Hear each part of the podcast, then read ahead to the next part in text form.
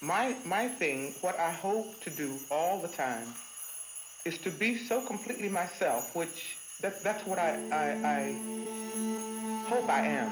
Uh, to be so much myself that my audiences and even people who meet me are confronted. They're confronted with what I am, inside and out, as honest as I can be.